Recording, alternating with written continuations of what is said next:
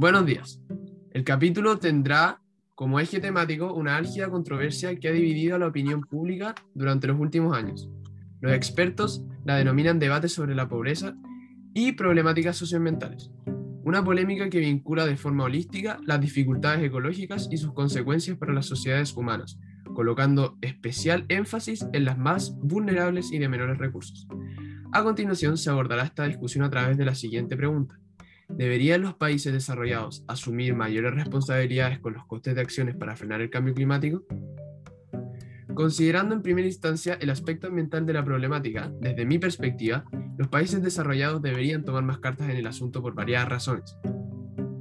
En primera instancia, se denomina desastre natural no al fenómeno en sí como lo conocemos, como un tsunami o un terremoto. Se denomina desastre cuando hay una destrucción humana y consecuencias sociales de por medio. Estas denominadas consecuencias suceden en su gran mayoría debido a la falta de prevención y de proyección por parte de la nación. A donde va mi punto es que a mayor gasto en protección arquitectónica y prevención social ante fenómenos naturales, menor es el desastre y las repercusiones en nuestra comunidad.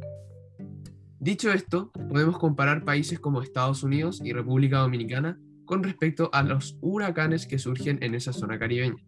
Al fijarnos en el país norteamericano, sabemos que tiene fondos suficientes como para proyectar catástrofes y llevar a, cabo planes de acción con el objetivo de mermar las pérdidas materiales y humanas.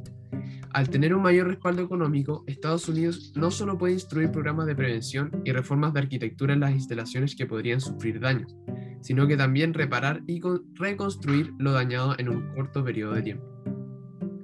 Por otro lado, al centrarnos en el ejemplo de República Dominicana, sabemos que es un país más pequeño, con menos ingresos netos, además del hecho de que su principal fuente de ganancia es el turismo, de haber huracanes, además de haber un presupuesto reducido, los ingresos nacionales se ven en riesgo, por lo que no existe la base económica suficiente como para solventar al país en el día a día y además ocuparse de los daños de un desastre natural sin que los demás ámbitos se vean afectados. Por este simple ejemplo, estoy de acuerdo con que las naciones desarrolladas deben promover la solidaridad y el bien común al momento de una crisis de fuerzas mayores, pues tienen las herramientas y recursos que los países de menor escala no tienen y necesitan. Ahora, ampliando el foco hacia un aspecto más económico, 20% de los países hacen uso de las energías renovables. Estamos en comienzo de una revolución energética donde habrá sustitución de las fuentes comunes, como el petróleo, carbón, por las energías provenientes de los recursos naturales. Además, el aprovechamiento será fructífero y apropiado para conservar las condiciones de bienestar y equilibrio de nuestra casa, la madre tierra. Las energías verdes serán una opción oportuna para diversificar las formas de consumo energético tradicional que existen en el mundo. El aspecto económico hace referencia al plan de inversión en costos operacionales, en equipo y desarrollo del sistema verde. Los gastos van a depender de los criterios seleccionados y clasificarlos en base a costos de inversión determinados por los equipos, instalación y servicios que se requieren para la ejecución de la obra. Costos de operación, que son las tablas de presupuestos para permitir el desarrollo y cubrir gastos en personal y productos. La integración de las energías renovables no ha sido tan compleja ni costosa como se preveía. Es más, está demostrado su capacidad para reforzar la resiliencia y la fiabilidad de la red, así como para prestar servicios básicos de red, tendencias globales de energías renovables. Los también, los inversores también pueden convertir los recursos distribuidos en activos de red con un impacto mínimo en los consumidores, contribuyendo así a la visibilidad y a la utilidad de estos recursos para las empresas eléctricas. Los escasos territorios que aprovechan estas capacidades las han exigido, como en Quebec.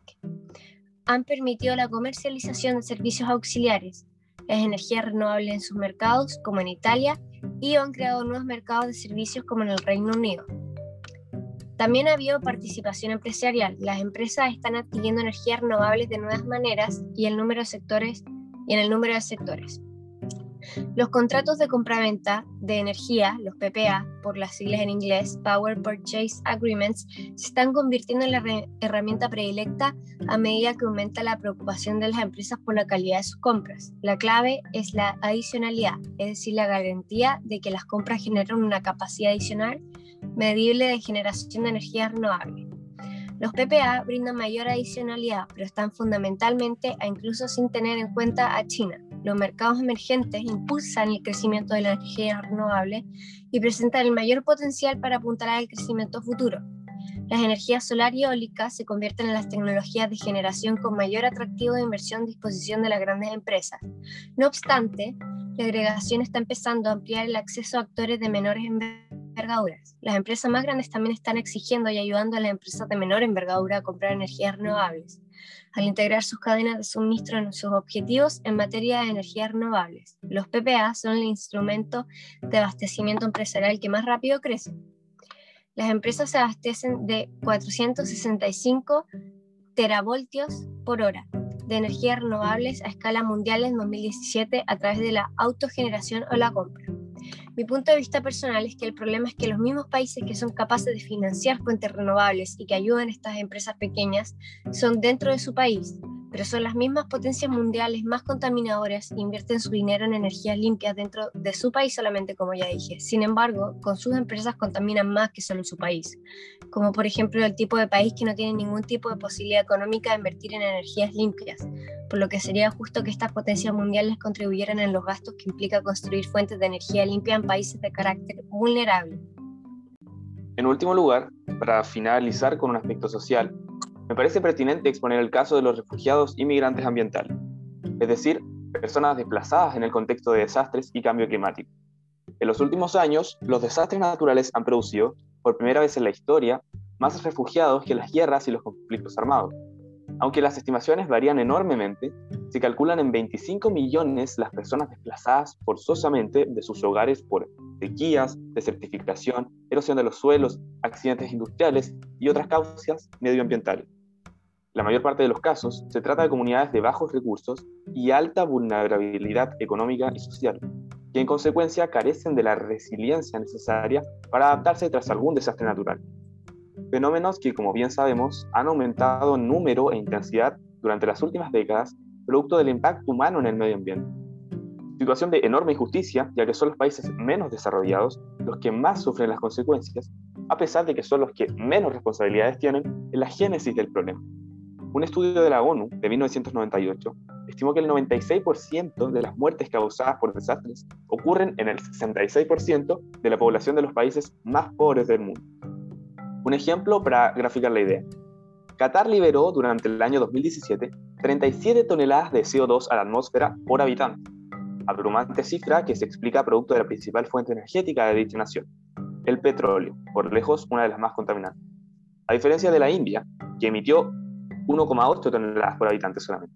No obstante, fue este último país el que sufrió durante el año 2013 inundaciones por lluvias torrenciales provocadas por un aumento de las temperaturas en la zona, es decir, por el calentamiento global, que dejó 5.000 desaparecidos y una cifra mucho mayor de damnificados que debieron emigrar forzosamente. En un futuro próximo, si los países con mayor capacidad de resiliencia no deciden acoger a este tipo de desplazados, producto de fenómenos que en su mayor parte ellos generan, miles de personas quedarán abandonadas sin hogar. Por ello es que abogamos grupalmente por una mayor justicia ambiental. Y eso fue el capítulo de hoy. Muchísimas gracias.